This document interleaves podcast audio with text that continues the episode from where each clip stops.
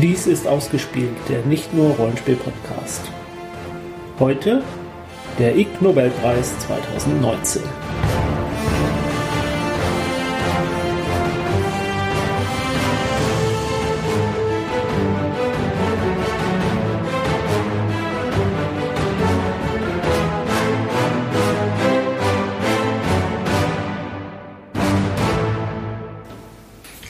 Hallo, mein Name ist Jens Ich bin Sandra. und und die Handys brummen wieder. Das zeigt, es wird Herbst. Ähm, es wird Herbst, äh, die Nächte werden länger, die Blätter fallen von den großen Dingern da draußen. Ich komme jetzt nicht drauf, wie sie heißen. Und ähm, das heißt auch, äh, wie jedes Jahr werden die Ig Nobelpreise verliehen. Und wie jedes Jahr machen wir eine kleine, feine Sendung dazu.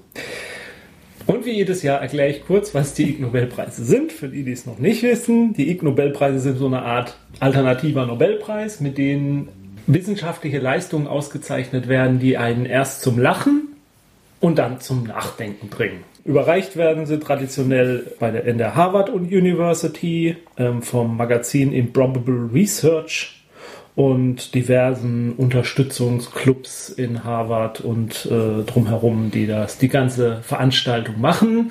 Und ähm, ja, wenn sie einen zum Lachen und dann zum Nachdenken bringen sollen, kann man vielleicht auch raushören, das Ganze ist nicht ganz so eine ernst gemeinte Veranstaltung.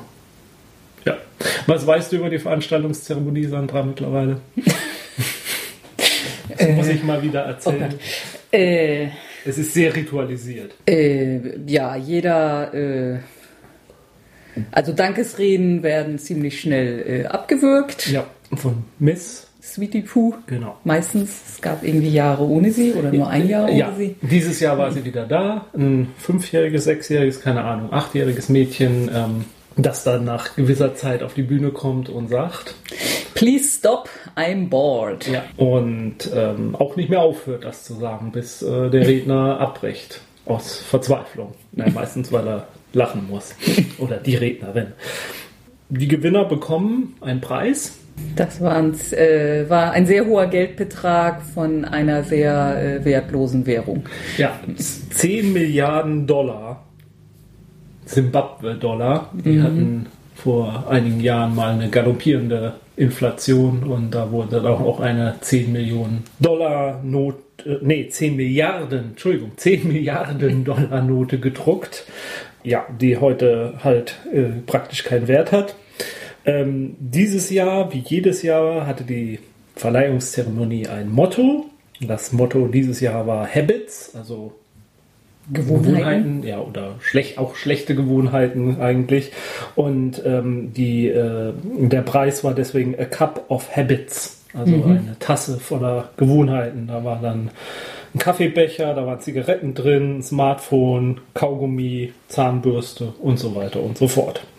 Und äh, was ganz wichtig ist, äh, oder vielleicht der Hauptpreis eigentlich ist, ähm, äh, der Händedruck eines echten Nobelpreisträgers. Äh, den gibt's dann auch. Äh, davon waren auch einige anwesend. Was auch immer stattfindet, äh, ist ähm, die ähm, Papierflieger-Sinnflut, Papierflyers Deluge.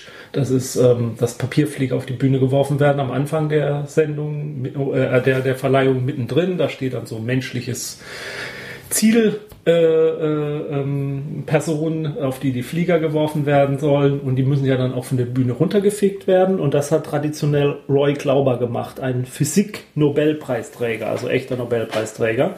Und er hat zehn Jahre lang die Papierflieger immer fleißig von der Bühne gefegt, ist aber dieses Jahr gestorben, hat aber ähm, äh, den Besen, mit dem er das gemacht hat, äh, quasi seinem Nachfolger verliehen, also einem seiner Kollegen. Und dessen Namen habe ich mir jetzt nicht aufgeschrieben, aber der wird jetzt sozusagen diese Tradition aufrechterhalten. Also es ist schon abartig, was da für ein Traditionskult mittlerweile drum entstanden ist, der mittlerweile vielleicht schon mit dem echten Nobelpreis mithalten kann von, von der Verleihungszeremonie.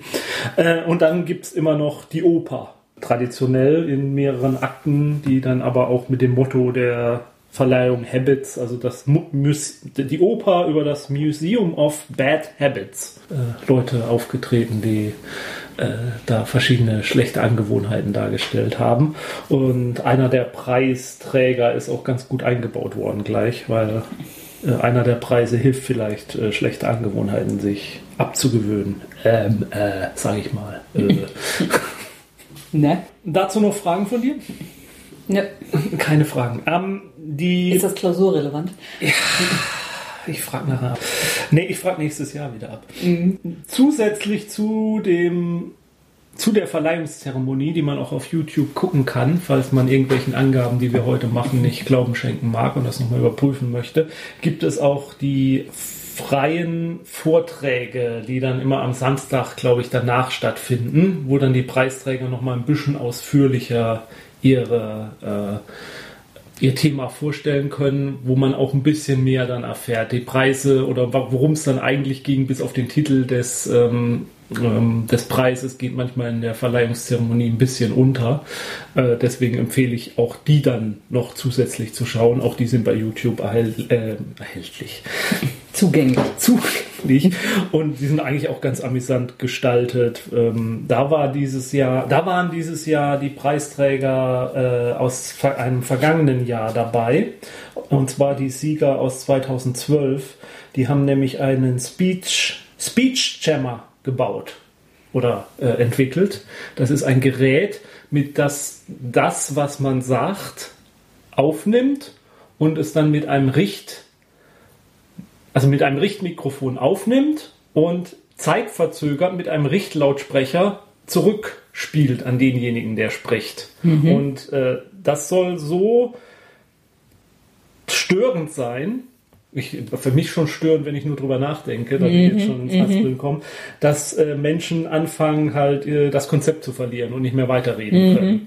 Und das haben sie dann, also die Sieger waren dann, von damals waren wir da mit ihrer weiterentwickelten Version des Geräts und haben es dann auch bei mehreren Leuten ausprobiert. Es hat aber allerdings nicht bei allen funktioniert. Also manche scheinen da immun Okay. dagegen zu sein. Da kriege ich aber jetzt den Bogen zu einem anderen Ereignis, was ja im Herbst stattfindet, nämlich das Spiel in Essen. Ich weiß nicht, ob durch letztes Jahr oder vorletztes Jahr gab es ein Spiel namens Dummschwätzer. Wir haben es nicht gespielt, aber es war relativ prominent. Das kam auch in vielen Fernsehbeiträgen. Das ist so ein Spiel, äh, von Hasbro, so ein Partyspiel. Da müssen Leute sich Kopfhörer aufsetzen und müssen dann in ein Mikrofon reinsprechen und müssen anderen Leuten einen Begriff erklären, kriegen das aber zeitverzögert dann reingespielt okay, ins ja, Ohr. stimmt. Und, ähm, äh, und, und das stört halt ganz erheblich die Konzentration. Konzentration. Die, die, die Preisträger oder die Entwickler dieses Speech Jammer, keine Ahnung, ob die von Hasbro Geld kriegen oder ob Hasbro sich das einfach so gezogen hat. Äh, ich weiß es nicht. Hm, müsste ich vielleicht die Preisträger mal darauf aufmerksam machen. Ja. Die äh, meinten, dass äh, vor allem bei, bei älteren Menschen das nicht so gut funktioniert. Weil die schlecht hören. Ja, oder weil sie sowieso nichts mehr drauf geben, was um sie rum passiert und einfach, ich weiß es nicht. Also die, bei denen es getestet haben, wo es nicht funktioniert hat, die waren ähm, jetzt nicht älteren älteren Datums oder so, sage ich mal. Ne. Ja. Ja. gut, manche Menschen können sich besser konzentrieren Ja. und Sachen ausblenden als andere. Ja, also, genau. Das ist jetzt nicht so die Ansonsten, Erkenntnis, glaube ich. ansonsten könnte das, wenn es richtig gut funktionieren würde, dann würde ja der Speech Jammer vielleicht Miss Sweetie Pooh arbeitslos machen. Hm. Was ja auch nicht schön wäre. Und. Jetzt könnten wir dann sonst nach genug Vorgerede Hallo? eigentlich zum, zum Hauptereignis kommen, zu den, den Preisträgern. Yay. Und äh, ich glaube, es sind zehn Preisträger, aber zehn Preisträger in verschiedenen Kategorien. Der Medizinpreis ging nach Italien und in die Niederlande, aber eigentlich Hauptsache, hauptsächlich nach Italien, an Silviano Gallus für das Sammeln von Beweisen, dass Pizza vor Krankheit und Tod schützen könnte, wenn die Pizza in Italien hergestellt und gegessen wird. Ah ja. Also er hat äh, mehrere Fallstudien von Krebserkrankungen zwischen 1991 und 2000 in Italien, also die Falldaten, die in einem Netzwerk halt zur Verfügung standen, verglichen und dann halt auch verglichen mit, ähm, mit Leuten, die eben nicht an Krebs erkrankt sind. Es ging hauptsächlich um Speiseröhrenkrebs, Mund- und Rachenkrebs, äh, Dickdarmkrebs, äh, Rektumkrebs und die ganzen ja, unschönen Sachen. Und ähm, ihm ging es halt darum, dass man mal eine Studie macht zu Pizza, weil Pizza ja eines der bekanntesten und am weitesten verbreiteten italienischen Lebensmittel ist und gilt eigentlich auch so ja, überall auf der Welt erhältlich und jeder kennt es und jeder weiß es und jeder isst es. Also sie haben dann auch so einen Test im, im, bei den Lectures gemacht, da soll mal jeder die Hand heben, der noch nie in seinem Leben Pizza gegessen hat. Mhm. Hat sich keiner gemeldet. Ich vermute auch unter unseren Hörern wird es niemanden geben, der noch nie in seinem Leben Pizza gegessen hat. Und er kam zu dem Ergebnis, oder die Zahlen oder das Zahlenmaterial, die Studie kommt zu dem Ergebnis, dass ähm, Pizza eben vor Krebserkrankungen schützt. Also die Leute, die verhältnismäßig mehr Pizza aßen als die Leute, die weniger Pizza aßen, hatten auch ein geringeres Risiko an diesen äh, Krebserkrankungen zu sterben oder, oder zu erkranken, nicht zu Und, sterben. und woher weiß man jetzt, dass das Pizza aus Italien sein muss? Oder haben sie halt nur italienische Studien? Ja, das angeguckt. äh, weiß ich nicht so ganz. Also ähm, er hat auch, er hat, wollte sich auch nicht festlegen, ob es bestimmte Belage gibt, die man bevorzugen soll. Also er meinte, ähm, also Pepper scharfe Wurst, Pepperoni oder so ähm, sind nicht so gut. Und Ananas sollte man schon aus Geschmacksgründen weglassen. Na, das ist sowieso ein Verbrechen. Und ich habe ehrlich gesagt auch nicht so hundertprozentig äh, verstanden, wie man jetzt den, den Pizzakonsum von diesen Leuten sozusagen gemessen hat. Also da, ja, also so hin und her. Ja. Äh, im, Im Grunde genommen, ich glaube, das, was man draus also das, das Risiko an Oralkrebs, Darmkrebs äh, soll um 30 Prozent gesenkt worden sein.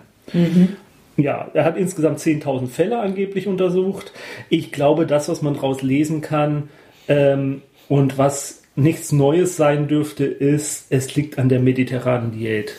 Und die italienische Pizza ist damit halt auch gemeint, dass das halt nicht so eine fetttriefende amerikanische Pizza ist mit dickem, fetten Teig und tausend Käse drauf, sondern dass da halt Meeresfrüchte drauf sind oder halt viel Bisschen Gemüse. mehr eine echte Tomate mal gesehen Genau, hat. genau, und genau. Und das ähm, Olivenöl und und dass die Pizza in Italien halt die Neigung präsentiert äh, zum, mehr zur mediterranen Diät und ähm, dass die eben große Gesundheitsvorteile hat. Und da eben halt die traditionelle italienische Pizza ist zum Beispiel die Pizza Margarita. Also das ist die traditionell- traditionellste italienische äh, Pizza.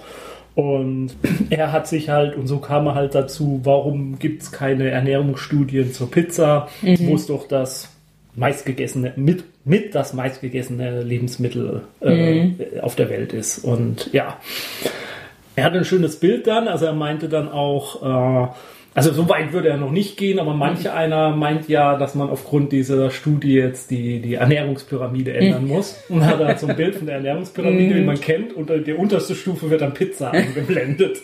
Also ich sag mal, äh, äh, ich möchte eigentlich schon, dass das wahr ist. Also zwischen 91 und 2000 wurden in verschiedenen Regionen in Nord- und Mittel- und Süditalien Fallkontrollstudien eben gemacht zu solchen Krebserkrankungen. Und die ähm, Probanden, denen wurde dann halt ein Standardfragebogen gegeben, mit denen sie halt über ihre Essgewohnheiten und Lebensgewohnheiten, Tabakkonsum, Alkoholkonsum und dergleichen eben abgefragt wurden. Und die übliche Ernährung der Probanden vor der Diagnose wurde mit einem wurde halt da mit, mit diesem Fragebogen abgeglichen unter anderem war dann halt auch eine Frage, ob sie eben eher, eher häufig Pizza essen, ob sie eher gelegentlich, also nicht essen, ähm, Gelegenheitsesser, ein bis drei Portionen pro Monat oder normale Esser, eine Portion Pizza oder mehr pro Woche. das ist normaler. Das ist ein normaler Pizzaesser in Italien. Also wie gesagt, ich kann das durchaus unterstützen. Also ich könnte jetzt auch jede Woche mindestens eine. Also so ist das nicht. Eigentlich ein positives Ja, Ergebnis, ja. möchte ich jetzt mal sagen. Also, und damit kann man ja jetzt auch so in die, in die Sendung starten. Dann, dann isst die Tochter ja vielleicht doch wenigstens gelegentlich mal was Gesundes. Ja, ist das wirklich eine italienische Pizza? Was Ja. sie, okay, Pizza Margarita mag sie ja eigentlich ganz gerne. Müsste ihr die Salami jetzt noch. Ja, es ist zumindest keine scharfe Salami. Aber Pizza Margarita wäre dann tatsächlich besser. Ja. Alleine aus medizinischen Gründen. So, der Medi also wir bleiben bei der Medizin. Der medizinische Ausbildungspreis ging in die USA an Karen Breyer und Theresa McKeon für die Anwendung einer einfachen Technik zum Trainieren von Tieren, die als Klickertraining bekannt ist. Ich weiß nicht, du kennst das? Bezeichnet wird, um Chirurgen für die Durchführung orthopädischer Operationen auszubilden. Ah ja. Also da werden dann Chirurgen geklickert. Genau. Okay.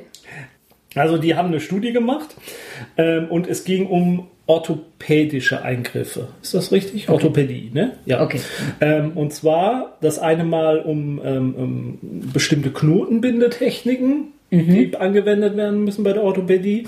Und das andere Mal um Bohren in den Knochen, um mhm. da eine kleine Versenkung reinzubohren. Mhm. Und ähm, es ist halt so, bisschen Kulturkritik mal geübt. Äh, irgendwie meinten sie halt, früher kamen die äh, Orthopäden, Chirurgen da mit mehr Vorwissen, was das angeht, weil sie halt doch öfter mal selber schon eine Bohrmaschine benutzt haben und so. Mhm. Heutzutage haben sie halt eher ihre Fingertraining bei der Playstation, was ja mhm. auch gar nicht schlecht sein soll für Chirurgen, mhm. für die mhm. äh, Hand-Auge-Koordination oder so, soll das ganz gut sein. Aber so bestimmte Sachen, wie man den Bohrer dann ansetzt, mhm. wie, wie der verwinkelt sein muss, wie man dann welchen Druck man ausübt und dergleichen mehr. Und äh, sie haben jetzt halt so eine Doppelstudie gemacht. Der eine Teil wurde daran angelernt, dass ihm gezeigt wurde, wie das geht und dann musste er es nachmachen. Mhm. Und dieser andere Teil war halt dieses Klickertraining und immer wenn sie was richtig gemacht haben, von diesen einzelnen Schritten, die da bei dem Bohren, also bleiben wir beim Bohren, von dem, jedem einzelnen Schritt, die haben das, die ganze Prozedur halt in 20, 30 Einzelschritte gemacht. Und jedes Mal, wenn sie bei einem der Schritte es gut gemacht haben, dann gab es ein als Bestätigung. Mhm. Und das war sozusagen dann das soll sich dann so, so im Kopf verfangen, dieses äh, Tick, aha, jetzt habe ich das abgeschlossen, das habe ich richtig gemacht, mhm. Tick, das nächste, Tick, Tick, Tick. Und ja, und das äh, soll sehr viel erfolgreicher gewesen sein als die andere äh, sozusagen mhm. äh, Standardmethode. Und das kann man selbstverständlich dann halt theoretisch äh, auf äh, alle möglichen mhm. Lernprozesse sozusagen nachmachen, weil man dann halt eben immer mit dieser positiven Bestärkung arbeiten kann, die wo angeblich, so sagte das die eine, die dann den Vortrag gehalten hat, ich weiß nicht, von welche von beiden Preisträgerinnen das war, auch besser ist, als wenn man nur so sagt, ja, gut gemacht oder so, weil da mhm. fängt man ja dann schon wieder an zu interpretieren. War das mhm. jetzt so, ja, mhm. ganz gut oder sehr gut, super, mhm. sondern dieses Klick mhm. ist einfach klar und eindeutig und vor allem sorgt es auch, dass der Lehrer sich besser konzentriert. Mhm. Weil auch der Lehrer muss ja die ganze Zeit hingucken und muss im mhm. richtigen Moment das mhm. Klickgeräusch geben, mhm. sodass nicht nur der Gelehrte, sondern auch der Lehrende sozusagen ähm, mhm. voll im, im, im, in, in, Konzentration und im Film sind. Und ähm, ja, wurde wie gesagt mit diesen zwei chirurgischen Eingriffen ähm, und ja, ich habe so ein bisschen Zweifel, also ich habe diese Studie mal versucht, so, also den Abstrakt, ich habe von allen nur den Abstrakt gelesen, ich habe jetzt hier keine echten Studien reingelesen. Ja, äh, dieser Vergleich mit einem Training, wo es den Leuten nur gezeigt wurde und dann müssen sie es mhm. machen, ist das wirklich, mhm. äh, ist das jetzt wirklich so eine super Bestärkung für diese Lernmethode oder hätte man da nicht irgendwie was anderes ist, ist das Ergebnis einfach nur Learning by Doing, ja, ist irgendwie ganz gut. Ja, und, und ich hatte so irgendwie den Eindruck, ich glaube, die haben auch mittlerweile eine Firma gegründet, die dann mit mhm. dieser Lernmethode arbeitet. Von daher weiß ich jetzt auch nicht, wie unabhängig die da, also ja. wie, wie, gern sie jetzt wollen, dass das so eine erfolgreiche Studie mhm. ist. Mhm. Und ähm, ja, es kam dann halt auch so Fragen, ob sich denn die, die, die Chirurgen da ein bisschen erniedrigt fühlen würden, wenn sie mit so einer Methode dieses Klick, da nee, angeblich nicht. Also das wäre, aber ich habe mir dann auch so gefragt, mhm. also wenn ich da die ganze Zeit immer so Klick angeklickt, mhm. Klick, Klick. Das Klickertraining wurde dann aber auch eingebaut in der ähm, äh, in der Oper wegen mhm. der äh, äh, schlechten Eigenschaften, mhm. also dass man die ja dann auch so, wenn, wenn man es lässt, dann kriegt man halt einen Klick. Und ich war ursprünglich immer der Meinung, ich habe das jetzt nicht nachgelesen, ich habe auch keine Ahnung, wie, wie seriös dieses Klickertraining für Hunde auch ist, ich kenne mich da nicht aus, aber ich hatte immer gedacht, die Hunde kriegen den Klick, wenn sie was falsch gemacht haben, also mhm. dass das Geräusch eine Bestrafung wäre, aber hier ist es ja in dem mhm. Sinne eine mhm. Belohnung, ist das für ja, Hunde ja. auch so, wenn sie was richtig machen, dass sie dann den Klick ja, kriegen? Ja, weiß ich jetzt auch nicht. Ja, also das habe ich leider nicht mehr rausgekriegt oder ich habe es vergessen, nicht. Ja, ich habe es vergessen. Hm. Tut mir leid, ähm, nachzulesen. Aber vielleicht haben wir ja den einen oder anderen Hundebesitzer, der mit diesem Klicktraining Erfahrung hat oder schon mal was darüber gelesen hat zumindest. Oder ja. selber daran ausgebildet wurde. ja, also die Schlussfolgerung der Studie ist, operantes Lernen findet statt, wenn das Verhalten konstruiert und mit dem gemessenen Ergebnis im hohen Maße gestärkt wird. Und zwar nicht in der Zeit, die gespart wurde, sondern im Endergebnis einem genau gebauten komplexen Verhaltens. Ja. Kann man glauben, kann man nicht glauben. Ähm, ja, also mhm. ich, ich, ich, wie gesagt, ich habe noch so ein bisschen meine Zweifel mhm. dran. Also so richtig, richtig mhm. überzeugt hat es mich nicht. Kommen wir zum Biologiepreis, wenn ja. du magst. Mhm. Der Biologiepreis ging nach äh, Singapur, China, Deutschland, Australien, Polen, USA und Bulgarien. Also die, eigentlich überall hin. Ja. die, die Namen lese ich jetzt nicht alle vor. Der Preis wurde verliehen für die Entdeckung, dass sich tote magnetisierte Kakerlaken anders verhalten als lebende magnetisierte Kakerlaken. Mhm. Zum Beispiel bewegen sich die Lebenden doch. Ja, also sie haben ein Video eingespielt, wo sie erst eine tote magnetisierte Kakerlake genommen haben und haben sie an den Kühlschrank gehängt und da blieb mhm. sie dann hängen. Und dann mhm. haben sie eine lebende magnetisierte genommen und die blieb da nicht so lange hängen. Mhm. Und der Unterschied ist halt wohl, dass also die haben halt so Hochleistungsgeräte benutzt, mit denen dann die Tiere ähm, magnetisiert wurden. Und das Magnetfeld, was dann da sozusagen induziert wurde, ich, mhm. oder wie man das jetzt auch immer nennen soll, hielt halt bei den lebenden Kakerlaken weniger lange an als ja. bei den toten Kakerlaken. Mhm. Und Vermutung war, dass durch die braunsche Bewegung sich das Magnetfeld halt schneller abbaut als bei den toten Kakerlaken, wo eben mhm. diese braunsche Bewegung eben nicht mehr in der Form was stattfindet. Ist denn eine braunsche ich befürchte, dass du fragst, was eine braunsche Bewegung ist. ähm, das ist oder braunsche Rotation auch genannt. Äh, äh, diese deutliche Unterschied beim Magnetfeldabbau erklärt sich durch die braunsche Rotation magnetischer Materialien in Umgebung mit unterschiedlichen Viskosität. Ähm, ich meine, das ist was, womit man ursprünglich entdeckt hat, dass überhaupt sowas existiert wie Moleküle und Atome, indem okay. man halt äh, Flüssigkeiten beobachtet mhm. hat unter Mikroskop, kleinste Teilchen und die sich plötzlich irgendwie die Bewegung geändert haben mhm. und sich mhm. irgendwie abgestoßen haben oder so und dass man daraus dann den Rückschluss irgendwie ziehen konnte, dass da noch was sein muss, was die beeinflusst. Äh, ursprünglich war wohl der Gedanke, dass die irgendwie diese Teilchen, die da existieren, Samen, Samenkörner zum Beispiel, wenn man die unter Mikroskop angeguckt hat, dass die irgendwie belebt sind und sich irgendwie tatsächlich mhm äh, ähm, ähm, bewusst fortbewegen könnten. Und nachher kam halt halt daraus dieser Entwicklung heraus, dass man auf die Moleküle und Atome gestoßen ist. Okay. Und ähm, diese äh, dabei äh, baut sich dann halt Energie ab, wenn die mhm. aneinander stoßen. Mhm. Also ganz grob formuliert, wahrscheinlich ist das vollkommen falsch, was ich jetzt gesagt habe. Die ganze Studie hatte auch einen relativ ernsten, also die haben, die Preisträger haben zwar behauptet, sie haben überlegt, was sie machen könnten, damit sie den Nobelpreis kriegen, mhm. aber die Studie hatte durchaus einen Sinn, nämlich es ging darum festzustellen bei Lebewesen und jetzt in dem Fall halt bei Insekten, ob, ob die halt magnetisches Material im Körper haben, denn es ist schon bekannt, dass sich Insekten und wie auch andere Tiere am Magnetfeld orientieren können. Mhm, mh. Äh, Zugvögel zum Beispiel, dass sie Magnet, äh, äh, magnetisches äh, Metalle im Schnabel irgendwie haben, mit denen sie okay. das Düngsfeld stängeln. Und dass man eben die Kakerlaken magnetisieren konnte, stellte man halt daran fest, dass da irgendwo in ihrem Körper halt magnetisiertes, äh, mhm. magnetisierbares äh, Materie ist. Und äh, bei lebenden Kakerlaken ist die irgendwo auch im Thorax wohl zu mhm. finden. Und dass die eben auch leichteste Veränderungen des Erdmagnetfelds feststellen können und dass äh, sie sich sogar da, da, vielleicht sogar bei der Orientierung gewisser Quanteneffekte zunutze machen. Mhm. Und ähm, dass die ganze Studie halt im Endeffekt auch dazu dienen kann, erstens mal diese diese Sinne zu verstehen, die wir ja als Menschen so nicht haben. Ähm, also eine ganz neue Blick auf äh, die Welt sozusagen ähm, ähm, zu entdecken und das dann eben vielleicht in irgendeiner Form auch irgendwann mal technisch nachzuahmen, um da eine technische Anwendung für zu bekommen. Aber im Grunde genommen äh, ist es dann halt, was den Preis angeht oder was die Kakerlaken angeht, darum gegangen, dass eben äh, die sich schneller entmagnetisieren, die Lebenden, als die Toten. Mhm. Also bei den Lebenden von 50 plus minus 28 Minuten und bei den Toten hielt die Magnetzerfallzeit 47,5 plus minus 28,9 Stunden an, mhm. bis sie nicht mehr magnetisch waren.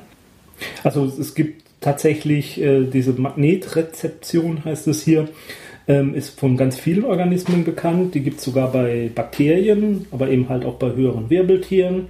Und ähm, hat sich zu einem fein abgestimmten sensorischen System entwickelt, das möglicherweise sogar die Quantenkohärenz nutzt.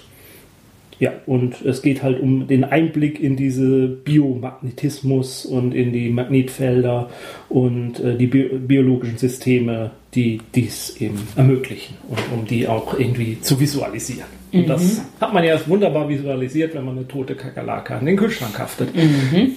Vielleicht auch ein neuer Einrichtungstrend demnächst mhm. bei Ikea. Die Kakerlaken wurden übrigens mit äh, Stickstoff äh, relativ äh, human aus dem Leben, vom Leben in den Tod befördert, also mhm. friedlich eingeschlafen. Die Wissenschaft fordert ihren Preis. Der Anatomiepreis ging nach Frankreich für die, eine Studie zur Messung der Hodentemperaturasymmetrie bei nackten und bekleideten Briefträgern in Frankreich. Okay. Dazu muss ich, glaube ich, jetzt nicht mehr erklären. Nee, das ja. erklärt sich von alleine. Ja. Ähm, ja, also der Mann mhm. hat so einen Hodensack ja. da mhm, unten. Habe ich schon mal von gehört. In diesem Hodensack sind ja zwei mhm. oben drin. Eine links und eine mhm. rechts. Sollten Sie über weniger verfügen, kriegen Sie sich bitte an Ihren Arzt oder Apotheker. Ähm, und es gibt wohl eine Hodentemperaturasymmetrie. Es mhm. ist wohl im Allgemeinen so, dass die linke Hode wärmer ist als die rechte, die rechte Hode. Oder umgekehrt, das bin mir jetzt gerade nicht. Äh, also die Skrotaltemperatur bei Männern auf beiden Seiten ähnlich oder links höher sind als im rechten Hodensack. Also mhm. links höher als im mhm. rechten Hodensack. Mhm. Und ähm, wir haben jetzt halt eine Methode, also äh, gemessen, wie das sich so verhält. Also ob der, ob die Temperatur schwankt, ob das sich irgendwie ändert, wenn man verschiedene Dinge tut. Und einmal haben sie ihre Studie an Briefträgern durchgeführt, mhm. weil Briefträger ja relativ lange Zeit im Stehen arbeiten. Mhm.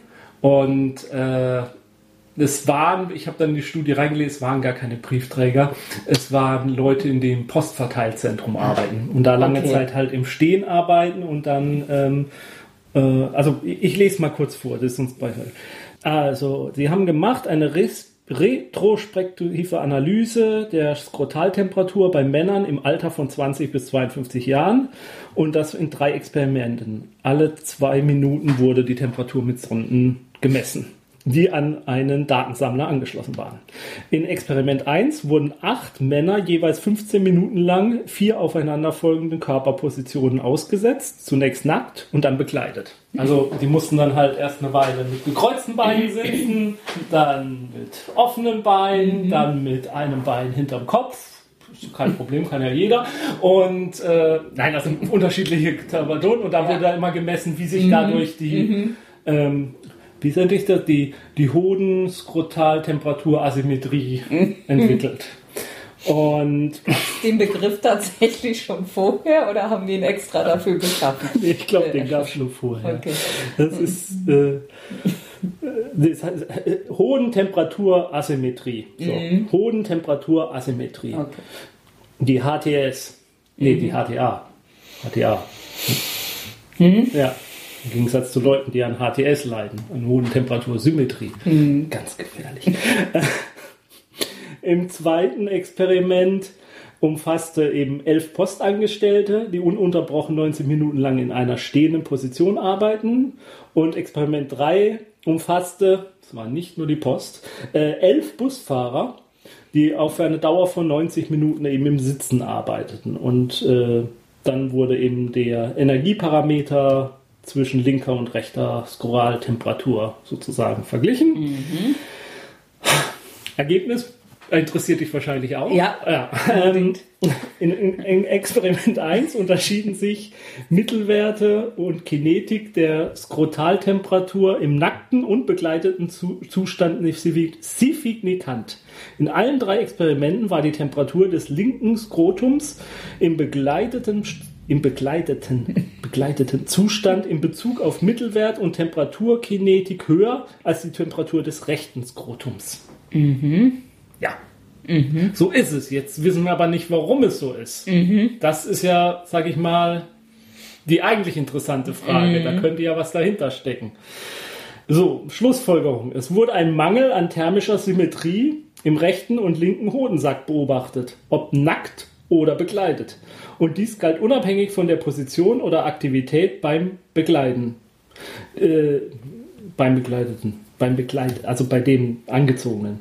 Äh, dieser thermische Unterschied zwischen rechtem und linkem Hodensack könnte zur Asymmetrie der männlichen äußeren Geschlechtsorgane beitragen. Der linke Hodensack ist nämlich in üblicher Weise größer als der rechte. Oder umgekehrt, da weiß ich jetzt auch wieder nicht, aber ich vermute mal, dass link, weil er besser durchblutet wird vielleicht, vielleicht ist er deswegen wärmer. Das Herz schlägt Mhm, ja, links. also da habe ich auch eher. Ja, und was auch noch eins sagen könnte, Ja. der linke Hodensack wird mehr gekuschelt als der rechte, weil wohl die meisten Männer Linksträger sind und deswegen dann der Penis auf dem Hodensack der linken Seite liegt. Und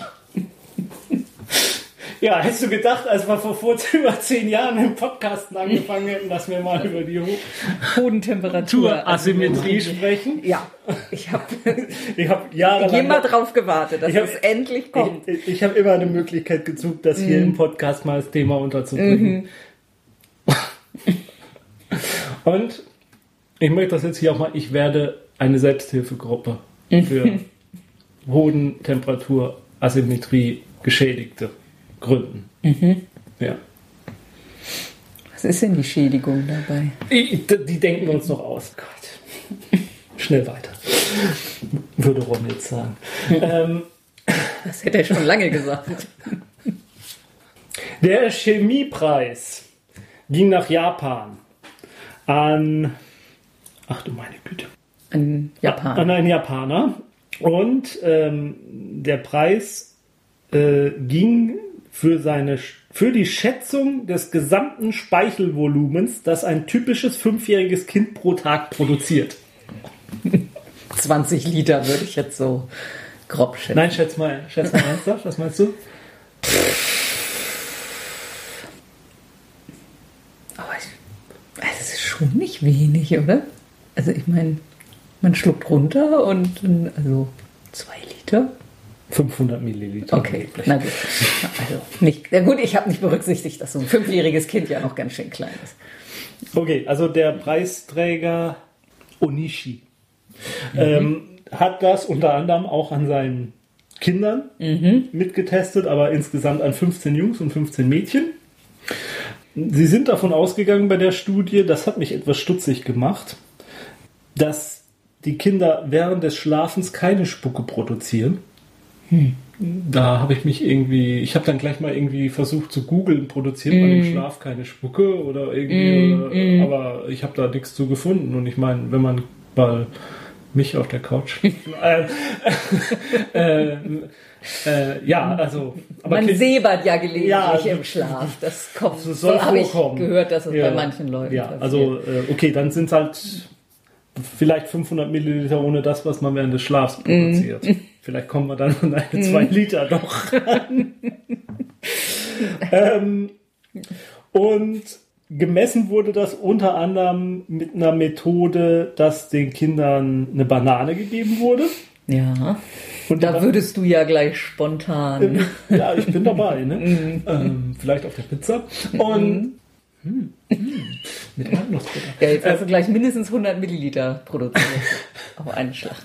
Also, es wurde ihnen Essen gegeben, unter anderem eine Banane oder auch ein Keks. Das wurde vorher gewogen.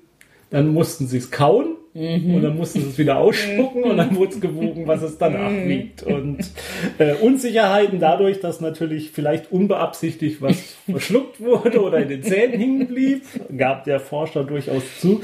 Es war ein bisschen anstrengend zuzuhören, weil er nicht so richtig, er ständig gekaut hat. Nein, so viel gesabbert, nein, auch nicht, ähm, weil er äh, relativ schlecht Englisch konnte. Also es war, es wurden ihm danach auch ein paar Fragen gestellt und teilweise habe ich das Gefühl, er hat sie auch gar nicht verstanden.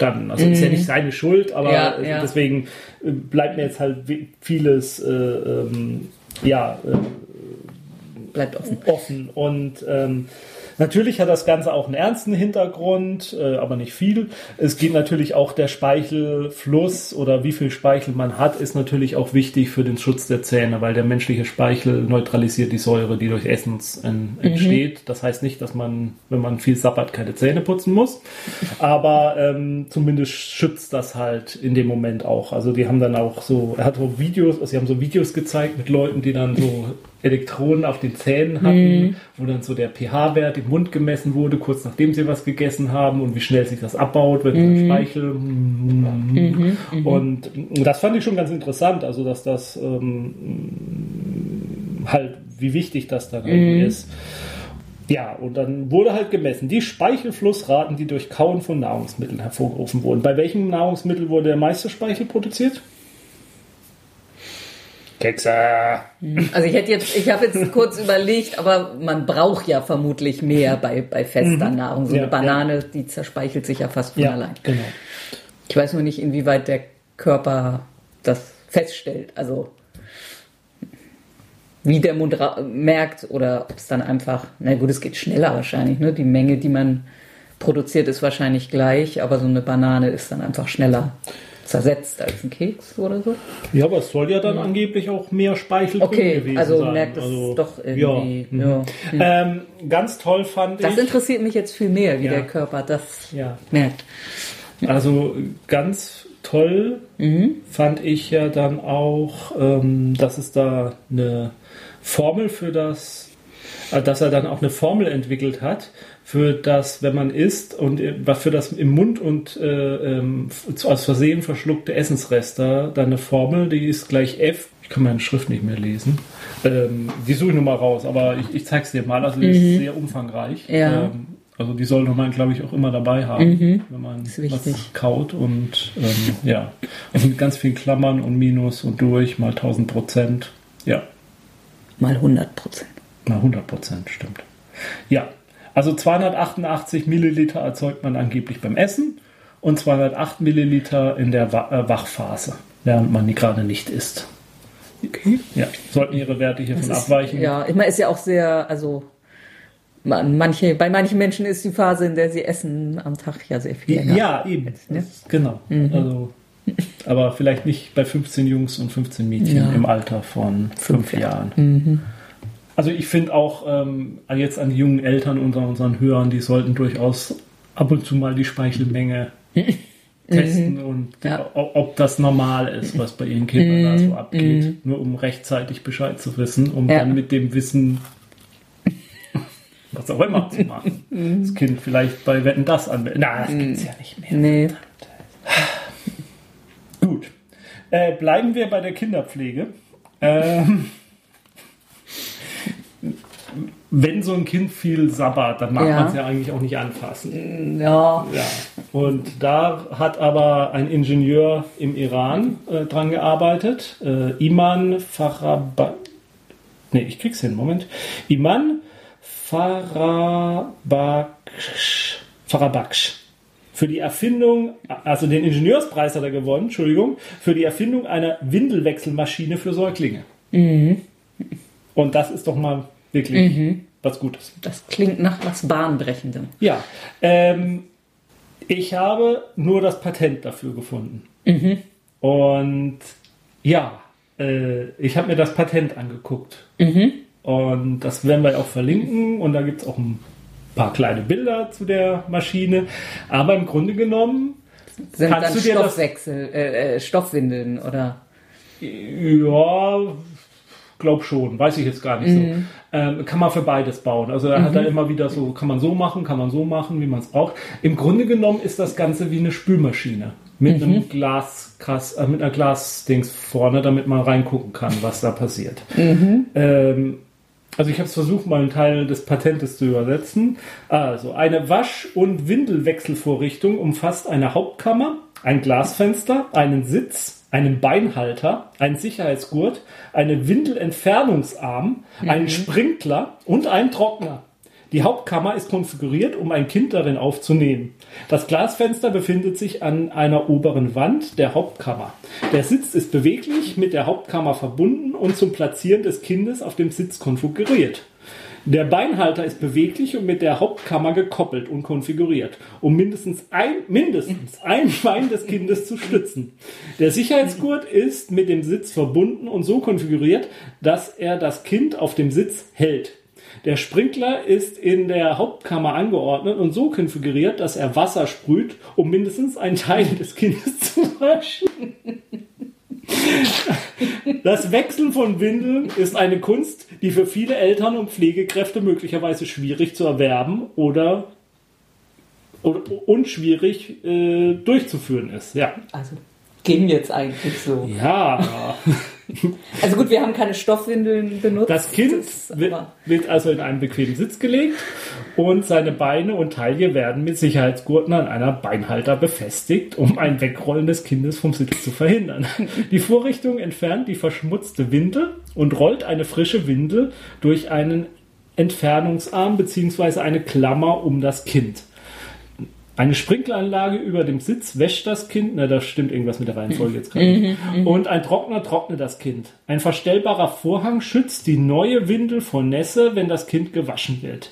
Es kann gesagt werden, dass die Vorrichtung in einigen Implementierungen automatisch ist, da sobald das Kind hineingelegt ist, verschiedene Schritte ausgeführt werden können, ohne dass der Bediener das Kind berührt oder manuell mit der Windel oder dem Kind während des Wechselprozesses interagieren muss. Dies kann eine hygienische Umgebung für, die, für den Umgebungsbereich und die Hände des Bediensteten, des, des Bedieners schaffen. Äh, Einen Satz fand ich schön. Der Benutzer kann den Vorgang jederzeit während des Waschvorgangs und des Windelwechsels abbrechen. Zum Beispiel, weil das Kind sich unwohl fühlt. Ich weiß gar nicht, warum sich ein Kind unwohl fühlen sollte, wenn man so ein Apparat und irgendwelche Arme um es herum. Das muss man nur von Anfang an dran gewöhnen. also ich denke, das ist the next big thing. Ich denke, das wird von Apple rauskommen. Ja, Ja. da lohnt sich vielleicht auch noch mal ein Kind zu machen. Ja, also dann, ja, also wenn ich jetzt keine Windeln mehr wechseln muss und ich sag mal, meine linke Hofentemperatur ist optimal, da spricht jetzt eigentlich nichts mehr dagegen. Oh Mann. Also ich habe mal geguckt, Obwohl ich jetzt gerade mit diesem, man muss das Kind da reinsetzen und die Beine befestigen. Also ich glaube, ein guter Windelwechsler ist äh, in der Zeit wahrscheinlich schon mit der Windel fertig. ja, und, und dann kommt ja auch immer da drin, wie viel Pflege braucht dann die Maschine. Also ist das dann so wie diese Kaffeevollautomaten, wo ich dann mehr damit beschäftigt bin, den Kaffeevollautomaten zu putzen, als Kaffee zu trinken. Ähm, ja, also ich, nein, also ernsthaft, ich kann mich auch nicht erinnern, dass dieses Windelwechsel jetzt ein Riesenproblem war. Das heißt ja immer, bei Jungs ist es nochmal ein bisschen nerviger. Ja, Wegen der- das, das kann mal etwas unkontrollierter durch den Raum so. gehen. Oder was meinst du? Wegen der hohen Temperatur. Ach so, Also mit, verstehe. Ja, kannst du klar. furchtbar verbrennen. Ja, ja. Aber, aber sonst. Ich, wenn, ich muss ja den Scheiß schneiden und ich finde immer, mein eigenes Lachen klingt so dermaßen scheiße. Ich schneide es ja so Okay. oft dann selber raus, weil ich es nicht ertrage. Ich, ich, ich kann ja mit vielem leben mittlerweile durch das Podcast, mich selbst zu hören und so. Das geht ja jetzt auch. Mein eigenes Lachen geht überhaupt nicht. Ja, muss auch mal gesagt werden. Der ist irgendwas an der iranischen Universität. Der ist Physiker, der ist mit, Nanotechnologie oder sowas arbeitet der. Also ich Okay. bin mir nicht sicher, ob der sich einfach mal Spaß gemacht hat. Äh, ja. Also, ja. Naja, war ja dann offenbar ein sehr Ja, erfolgreicher aber Spaß. erteilt wurde ihm das Pa- US-Patent Nummer 100344582 am 31. Juli 2018. Also wie gesagt, ich, wenn ich Geld jetzt hätte, ich würde da rein investieren. Ich, das, das ist eine gerade jetzt dieser, dieser hygienische Effekt könnte ja tatsächlich, sage ich mal, jetzt in, dass da in irgendeiner Art ein Bedarf in Krankenhäusern oder Pflegepersonal oder so bestehen könnte an irgendwas in der, also wie gesagt, für den Privatgebrauch ist es total schwachsinnig. Wie gesagt, im, im, vielleicht man hat Sechslinge oder so. ja, ja, genau. Aber dann braucht man sechs Apparaten. Nein. Gibt es die vielleicht in verschiedenen Farben dann? Dann kann man sie so billigregalmäßig Ja. machen. Das sieht dann vielleicht schön aus sogar. Gut. Ähm, apropos Hygiene. Der Ökonomiepreis oder der Wirtschaftspreis ging an die Türkei, die Niederlande und Deutschland. Und zwar für eine Studie, welches Land das Papiergeld hat, das sich am besten für die Übertragung gefährlicher Bakterien eignet. An der, Ver an der Verleihung selbst teilgenommen haben Andreas Voss und Timothy Voss. Das sind zwei, also die Deutschen. Also der Andreas Voss äh, hat die Rede gehalten, das andere ist sein Sohn. Und er meinte irgendwie auch, er hätte die Studie eigentlich nur gemacht, sein Sohn hätte halt irgendeine Studie gebraucht. Dann haben sie halt überlegt, für was sie äh, machen können. Und ähm, ja. Grundsatz war halt, dass Geld eben das äh, am häufigsten übertragene Gut der Welt ist, Bargeld, was von Hand zu Hand geht.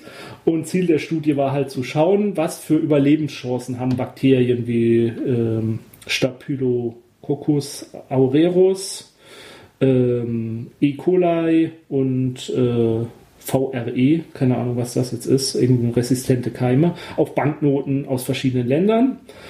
Und dann auch, äh, ob sie dann sich weiter übertragen, wenn man die Banknoten anfasst.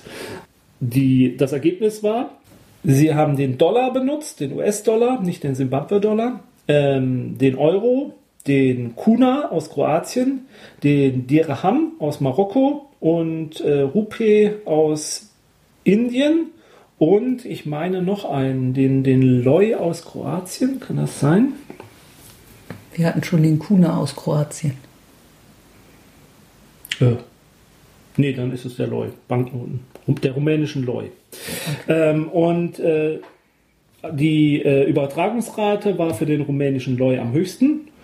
Und ähm, Euro und Dollar schnitten auch relativ schlecht ab. Aber der Unterschied zwischen Euro und Dollar ist, auf dem Euro haben sich zwar die Bakterien festgesetzt und vermehrt, der Euro hat aber, wenn man es weitergegeben hat, die Bakterien nicht übertragen. Okay. Äh, Im Gegensatz zum Dollar, der ähm, dann auch, also da war das Geld dann auch tatsächlich schmutzig. äh, sie haben es nur mit Papiergeld gemacht. Mit äh, Münzgeld ist die Wahrscheinlichkeit der Übertragung geringer, weil Münzgeld viel Kupfer und ähm, Zinn, glaube ich, enthält und das schon an sich aus äh, antibakterielle Wirkung haben kann oder hat. Und von daher überträgt sich da nicht unbedingt. Ähm, ja, und äh, die unterschiedlichen Bakterienarten, die man halt benutzt hat, also die sind halt hingegangen, haben die Geldscheine eingestrichen damit, mit dem, also haben Kultur genommen, haben draufgesetzt, haben es dann beobachtet, die Wachstumsrate, ob es überhaupt auf dem Geldschein sich vermehrt oder nicht, haben dann festgestellt, äh, auf welchen sich eben vermehrt, auf welchen nicht. Und danach haben sie halt im Eigenstudium die Geldscheine dann angefasst und haben dann auf ihren Händen geguckt. Äh, die Geldscheine sind danach wieder in Umlauf gebracht worden weil es ja in manchen Ländern strafbar ist, Geld zu vernichten. Okay. Zum Beispiel in den USA. Ich glaube, man darf keinen Dollar äh, zerstören. Okay. Äh, die wurden aber vorher mit UV-Licht bestrahlt. Also, ja. Aber theoretisch könnte jetzt jeder von uns Geld in der Tasche haben, was äh, mit den äh, Bakterien belastet ist. Und äh, das Ergebnis ist halt, dass tatsächlich sich Krankheiten in verschiedenen Ländern eben über diese Bakterien verbreiten könnten. Der Grund, warum bestimmte Banknoten eben besser sind als andere, mag daran liegen, dass die äh, Zusammensetzung des Banknotenpapiers unterschiedlich ist. Ähm, manche Banknotenpapier hat einen hohen Plastikanteil zum Beispiel und äh, im Allgemeinen wird es ja aus Baumwolle, glaube ich, gefertigt. Aber äh, da können verschiedene Faktoren dann halt zusätzlich eine Rolle spielen. Und im echten Leben spielt natürlich auch die äh, Hygiene der Menschen eine Hauptrolle, natürlich, äh, die mit den Geldscheinen eben umgehen. Und das, äh, äh, also was, was wir jetzt mitnehmen können, was uns erstmal beruhigen kann, ist ja, dass der Euro eigentlich jetzt, äh, Mhm. jetzt Der Euro nicht- ist sicher. ja, der Euro ist sicher, ist eine harte Währung und äh, eine saubere Währung überall. Vor allem eben der Dollar ist in Gefahr. Äh, ach so, nicht Zinn, sondern Zink ist es übrigens. Okay. Also mich beruhigt das jetzt auch für meine Nasenscheidewände. Ja, schon klar. Da gibt es ja auch Studien so, dass Kokain überall an, ähm, an den äh, Geldscheinen angeblich noch. Ja, aber das macht man doch nur ab, ab 100 Euro, oder? Echt, das macht man schon ab 100 Euro? Wohl am besten verbreitet sich halt Geld äh, bei Geldscheinen. Ähm, Bakterien bei Ba- Geldscheinen. ja. Am, am besten verbreitet sich wohl ähm, Bakterien auf Geldscheinen, die auf Polymer, wo die Banknoten auf Polymerbasis gefertigt wurden. Der Friedenspreis ging äh, nach Großbritannien, Saudi-Arabien, Singapur und die USA. Die haben ihn noch nötig. Ähm, und zwar äh, für eine Studie, die versucht hat, die Lust am Kratzen zu messen. Und das haben sie gemacht, indem sie äh, das Pulver äh, oder äh, einer Juckbohne benutzt haben, um künstliche Juckreize zu ähm, erzeugen. An drei verschiedenen Stellen. Am Unterarm, am Knöchel und am Rücken. Und dann haben sie die Leute gekratzt und haben gemessen, wie viel Vergnügen sie daran empfunden haben, wenn sie gekratzt wurden. Und was meinst du, welches Körperteil hat am meisten Vergnügen bereitet, wenn es gekratzt wurde? Rücken? Ja. Hätte ich jetzt auch. Ja, einfach auch, weil es die Stelle ist, die man halt nicht selber Ja. kratzen kann. Ne? Nee, aber Also, es ist wohl, es, es, es, es empfind, man empfindet wohl auch am meisten Erleichterungslust oder ähm, die Juckreiz, die, die durchschnittliche Juckreizintensität und das Kratzvergnügen äh, waren am Knöchel und am Rücken signifikant höher als am Unterarm. Für den Unterarm und den Knöchel war das Vergnügen umso höher, je stärker der Juckreiz während des Kratzens war. Und ein höherer Grundlinien-Juckreiz war mit einem höheren Juckreizreduzierung verbunden, die in allen getesteten Bereichen nach dem Kratzen auftrat. Mhm. So, so. Ja. Das Lustigste daran ist ja eigentlich, dass das der Friedenspreis ist, oder? Ja, Wenn wir uns nur alle gegenseitig öfter kratzen würden, hätten wir mehr Frieden auf der Welt oder so. unsere Cousins, die Affen, treiben ja Ja. eine ausgiebige gegenseitige Fell- und Und die streiten sich auch nie. Und nein, nein, nein, es gibt überhaupt keine Streitigkeiten. Nein, aber innerhalb der Familie und der Gruppe. Und wenn man das jetzt aus auf die Gruppe, also wenn sich jetzt Donald Trump mit äh, dem, der im Iran das Sagen hat, äh, dem Revolutionsführer, ich weiß seinen Namen nicht, äh, treffen würde und die sich einfach mal gegenseitig durchkratzen würden. So, ah, hier ist mal da mal Rücken, ja, jetzt mhm. so, ja. Dann, dann, ja, wäre vielleicht viel mehr Verständnis in der Welt. Ja, mit Russland hätten wir weiterhin ein Problem, weil sich keiner trauen würde, Putin zu kratzen. Aber ähm, ansonsten bereitet Kratzen halt Lust und Vergnügen. Vielleicht gab es historisch mal so Kratzclubs und so, da gab es ja alles Mögliche, so früher in London oder so, so Gentleman-Kratzclubs oder so irgendwas. Will es nicht ausschließen. Bestimmt im alten Griechenland. Das ist sowieso. Der Psychologiepreis ging nach Deutschland. Und zwar an Fritz Strack für die Entdeckung, dass das Halten eines Stifts im Mund ein Lächeln macht, das einen glücklicher macht und für die Entdeckung, dass dies nicht der Fall ist. Was?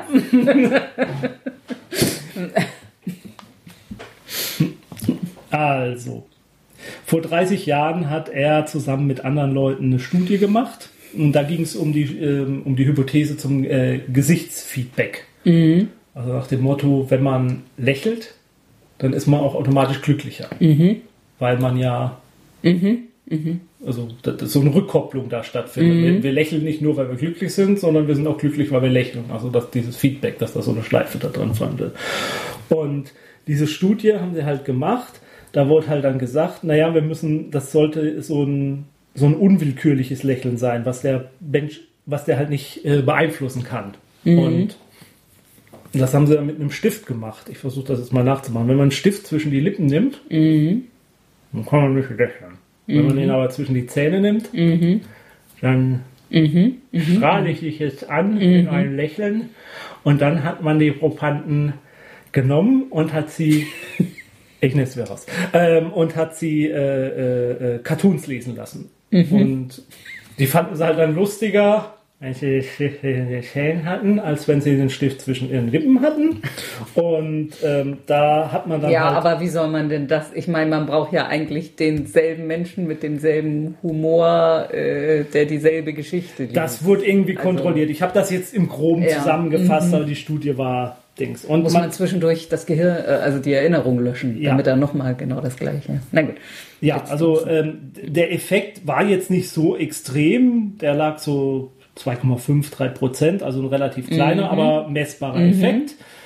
Aber es sollte halt so ein bisschen ähm, ein Teil des theoretischen Puzzles sollte halt aufgebaut werden, wie dieses Gesichtsfeedback arbeitet. Da gibt es auch unterschiedliche Überlegungen, wie das funktionieren könnte.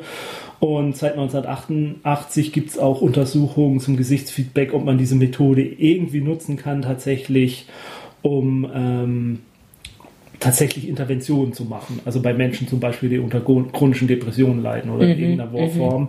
Ähm, da gab es wohl irgendwas, äh, eine Studie, da hat man eine therapeutische Intervention zu ermöglichen, nämlich die Unterdrückung mit Injektion von Botox des WPA-Muskels, der sich zusammenziehen zieht, Augen, der die Augenbrauen zusammenzieht und das, äh, das eben eine negative Emotion impliziert. Und wenn man die halt nicht mehr hat, dann kann man, was dann auch schon wieder als Science-Fiction-Leser oder so, kriegt man dann schon wieder freaky, da dieses äh, verordnete Lächeln oder so, ja.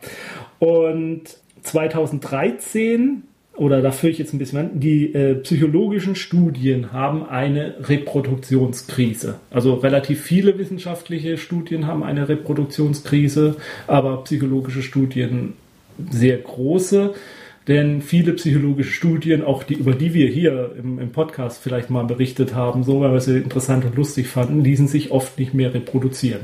Mit, mit dem gleichen Versuchsaufbau, mit den gleichen Leuten hat man dann festgestellt, nee, funktioniert so nicht. Woran liegt das? Könnte daran liegen, dass äh, bei der Studie betrogen wurde. Könnte daran liegen, dass bei der Studie Fehler gemacht wurden. Ja, und ähm, da geht es ja dann um solche Sachen wie, äh, also ein Begriff, der da momentan äh, äh, durch die äh, wissenschaftliche Presse geht, ist das äh, P-Hacking. Also Pi ist dann der Wert, der erreicht werden muss, um ähm, eine Studie signifikant zu machen, das Ergebnis. Und das Hacking ist halt, dass man alles Mögliche macht, bewusst und auch unbewusst, die Forscher, dass dieses Ergebnis dann halt erreicht wird. Zum Beispiel, indem man halt äh, sich Ausreden für sich erfindet, warum man negative Studienergebnisse streicht und nicht wertet und positive wertet. Oder dass man die Studie in dem Moment abbricht, indem sie ein positives Ergebnis zeigt, obwohl man eigentlich vorher vorhatte, 1000 Leute zu testen, aber nach 500 Leuten hatten wir schon ein positives Ergebnis und gesagt, ach nee, dann brauchen wir die anderen 500 nicht mehr.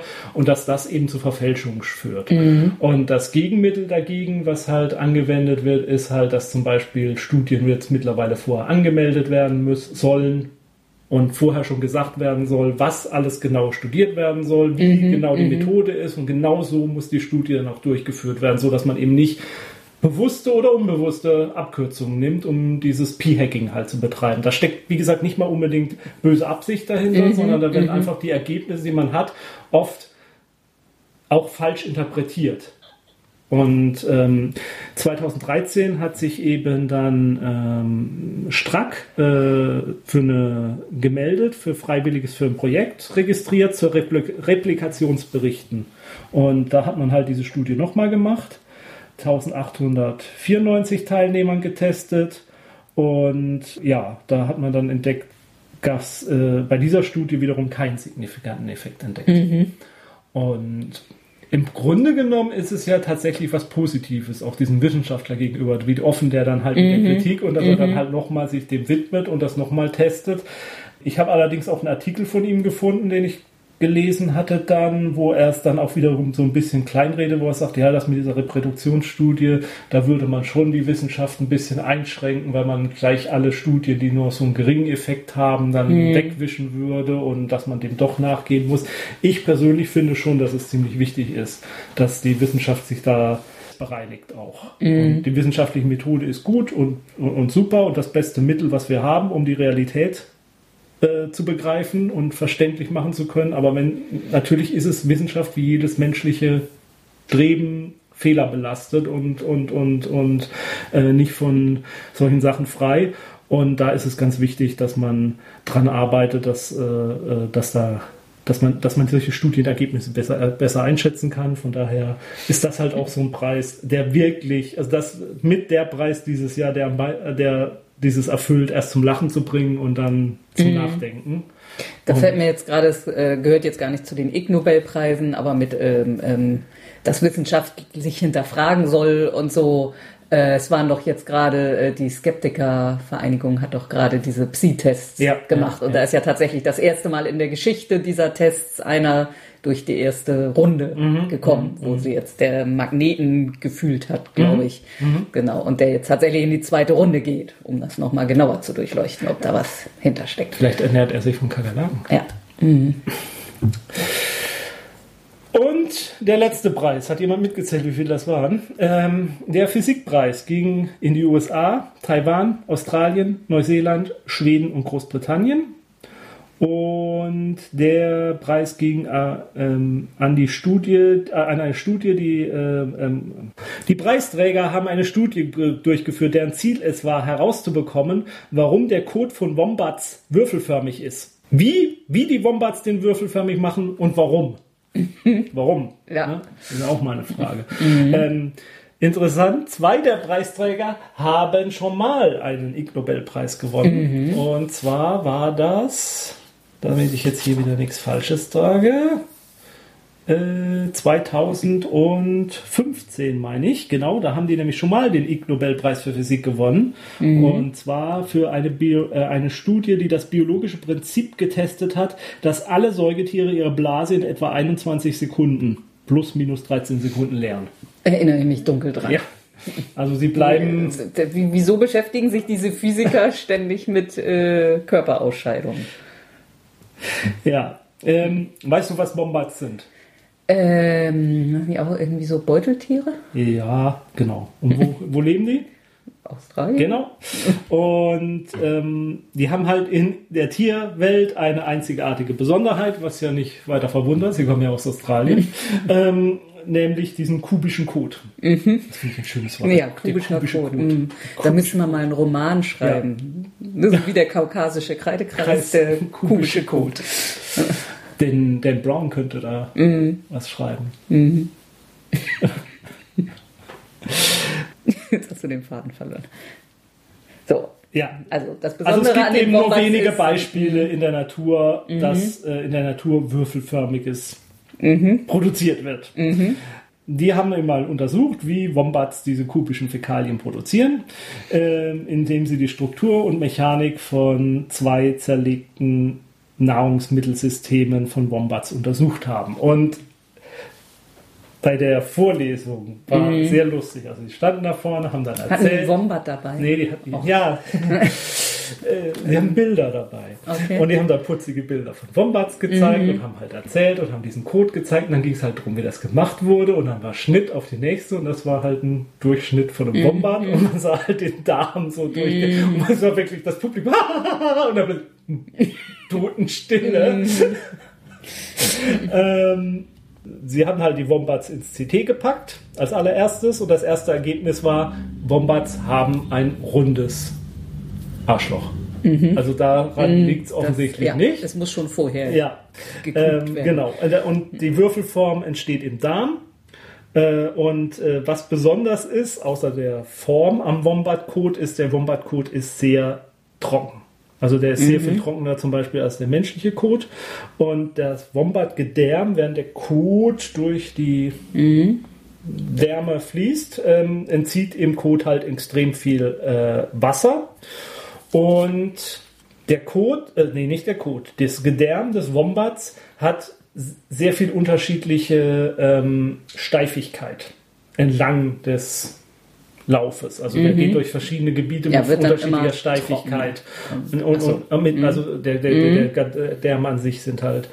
Und diese, äh, die, dieser äh, Wandern des Codes durch diese unterschiedlichen Steifigkeiten sorgt dann wo, und mit der Trockenheit soll wohl dafür sorgen, dass die halt dann irgendwann in dieser diese Formänderungen variieren halt äh, der, der, Elastizität des Dar der Darmwand und äh, dadurch wird halt dann der Kot schon so in, in Stücke gebrochen mhm. oder strukturiert mhm. irgendwie. Mhm. Und äh, daraus entsteht dann halt irgendwann diese Würfelform, wenn er dann rauskommt. Mhm. Ja. Durch Entleeren des Darms und Aufblasen mit einem langen Ballon stellten wir fest, dass die lokale Belastung zwischen 20% an den Würfelecken und 75% an den Rändern variiert. Mhm. Mhm. Somit dehnt sich der Darm bevorzugt an den Wänden aus, um die Würfelbildung zu erleichtern. Diese Studie befasst sich mit den langjährigen Rätseln der kubischen Kotbildung und bietet Einblicke in neue Herstellungstechniken für nicht achsensymmetrische Strukturen unter Verwendung von Weichgeweben. Mhm. Und um unsere Hörer als Gesundheitstipp, es waren jetzt viele Gesundheitstipps, äh, die Versteifung der, des Darms ist ein erster, einer, einer der ersten Hinweise auf Darmkrebs. Mhm. Man sollte also seinen Code beobachten. Sollte es nur irgendwann mal würfelförmigen Code von dir geben, könnte das mhm. okay. ein Anlass sein, mit deinem Arzt oder Apotheker zu sprechen. Mhm. Ja. Jetzt habe ich aber noch nicht die Frage, warum sie das machen. Ja. Das Warum in der Natur ist natürlich immer eine dämliche Frage, weil die Evolution hat ja kein Ziel. Also hat mhm. die Evolution hat ja nicht das Ziel gehabt. Ja, aber es muss ja dann eigentlich irgendeinen Vorteil bringen, ja. zumindest dem Wombat. Also, ja, oder es hat oder, halt, oder kein Nachteil zumindest. Ja. Weil es, mhm. es, es, ich sag mal, es war bei der evolutionären Auslese, entweder hat es keinen Grund gespielt mhm. oder es mhm. hat halt tatsächlich einen Grund ja, gespielt. Ja. Oder es hat äh, die, die, die, die, die, die, die Mechanik, die dafür sorgt, dass der Code so entsteht, hat vielleicht noch einen anderen Vorteil und das ist nur ein Nebenprodukt. Mhm, mh. Aber die Wombats kacken am liebsten auf Holzbalken, auf Hölzer, auf Äste obendrauf und da würde ihr runder Kot nicht liegen bleiben. Ah. Und damit markieren sie vielleicht ihr Revier mit dem Kot viel besser. Hm. Könnte aber auch ein Nebenprodukt von was anderem sein. Aber ich meine, nach dem Motto, also Scheiße fließt nach immer, immer nach unten, aber in dem Fall eben bei den Bombards nicht, sondern da bleibt sie dann halt mhm. schön liegen. Mhm. Sieht ja auch nett aus dann. Auch das, wenn man sie magnetisiert, könnte man sie zum Beispiel in den Kühlschrank hängen. Ist ja trocken, riecht mm. ja wahrscheinlich gar nicht mal. Mm. Und falls die Kakerlake doch nicht so tot war, die daneben hängt, hat sie was zu essen. Mm. Und was passiert, wenn man den Bombard Pizza füttert? Mm. Italienisch. Dann wird es vermutlich ein bisschen flüssiger, würde ich jetzt. Ja, ja. Genau. Und was hat das mit dem Speichelfluss des fünfjährigen Bombards zu tun? Also wir kriegen da noch Zusammenhänge mhm. raus. Aber bevor jetzt das Klickergeräusch anfängt, ja. äh, also ich wäre durch. Mhm. Noch, noch Fragen? nee, ist alles klar. Ich habe viel gelernt. Ja, das ist ja auch immer das Ziel dieser Sendung. Mhm. Viel, viel, viel zu lehren.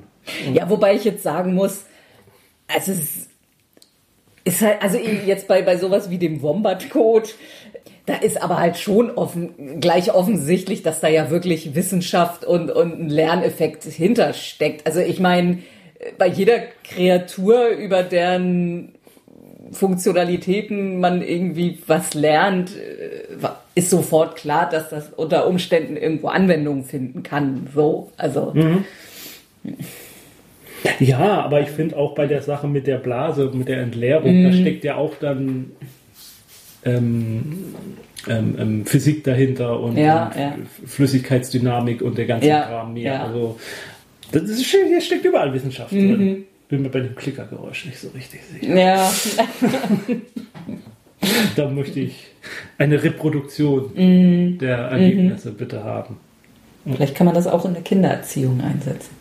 Es gibt eine South Park-Folge. Oh, die ist schon relativ alt. Es gibt eine South Park-Folge, wo ähm, Cartmans Mom irgendwie nicht halt dann nicht mehr mit ihm zurechtkommt und dann äh, kommt dann halt so ein Hundeerzieher, mhm, der halt mhm. da so eine Fernsehsendung in den USA hatte, wo die damals wohl ziemlich beliebt war und der arbeitet dann auch immer mit dem Klickergeräusch. Und daher habe ich, dass der ihn immer anklickert, wenn er was Böses macht. Ja. Mhm. Um ihn zu unterbrechen oder so. Das, Daher mhm. habe ich das. Ja, okay. Also als, hm. aber mhm. ja. Äh, gut, also vielleicht haben die ähm, Parker und Stone, als sie die Folge gemacht haben, nicht bedacht, dass das Klickern bei Menschen vielleicht anders wirkt als bei Hunden. Ja. Die haben ja auch ein feineres Gehör und ja. Genau. Es gibt übrigens unterschiedliche Klicker. Also es gibt softe Klicker und lautere Klicker auch. Also Okay. ja, da fehlt vielleicht dann auch noch eine Studie, was vielleicht besser wirkt bei wem. Ja. Gut, das äh, waren die Ig Nobelpreise 2019. Wir hören uns in dem Format im Jahr 2020 wieder. Mal gucken, was dann so preisverdächtig ist, welche Tierarten wir dann erleben dürfen. Jo. Wie ist das mit Kängurus und der Füllmenge von Beuteln und so? Möchte ich gerne mehr erfahren. Bis dahin. Spielt schon weiter. Tschüss. Jetzt gar keinen lustigen. Spielt schön weiter mit komischem Code. Ja, nee, also ich denke jetzt, äh, mm, Wombat, Wombatwürfel. Das müssen wir mal, äh, nicht Typical Seven, wie heißen die Würfelhersteller? Ähm, ähm, Q-Workshop. Q-Workshop. Ja, doch, ja, ich glaube, denen machen wir das mal. Ein, aus, ein Würfel aus Wombatkot. Das hat nicht jeder. Ist sehr nachhaltig auch wahrscheinlich. Ja. Aber Das heißt, ich weiß jetzt nicht, wieso die Wombat-Population. Also du kannst sechsseitige und ähm, dreiseitige machen, ne? Ne, vierseitige. Vier. Vierseitige. Äh, vierseitige, Entschuldigung, ja, meinte ich ja. Wenn du so einen sechsseitigen durchteilst. Ja. Mhm. Nee. Nicht? Äh, oh Gott. So Drei-. Ja, ich überlege. Ja, doch. So diagonal? Doch. Ja, ja, ja, ja. Ja, ich hatte schon. Ja. Ja. Mhm. Wir testen das. Moment, bevor wir gehen, was wir jetzt gar nicht bedacht haben. Ma- Macht die würfelförmige Kot des Wombats ein Problem für die ähm, Windelwickel, wäre das in der Windelwickelmaschine, also in der Windelwechselmaschine ein Problem? Also wäre das kompatibel? In der Kot? Ja. Ja? Mhm.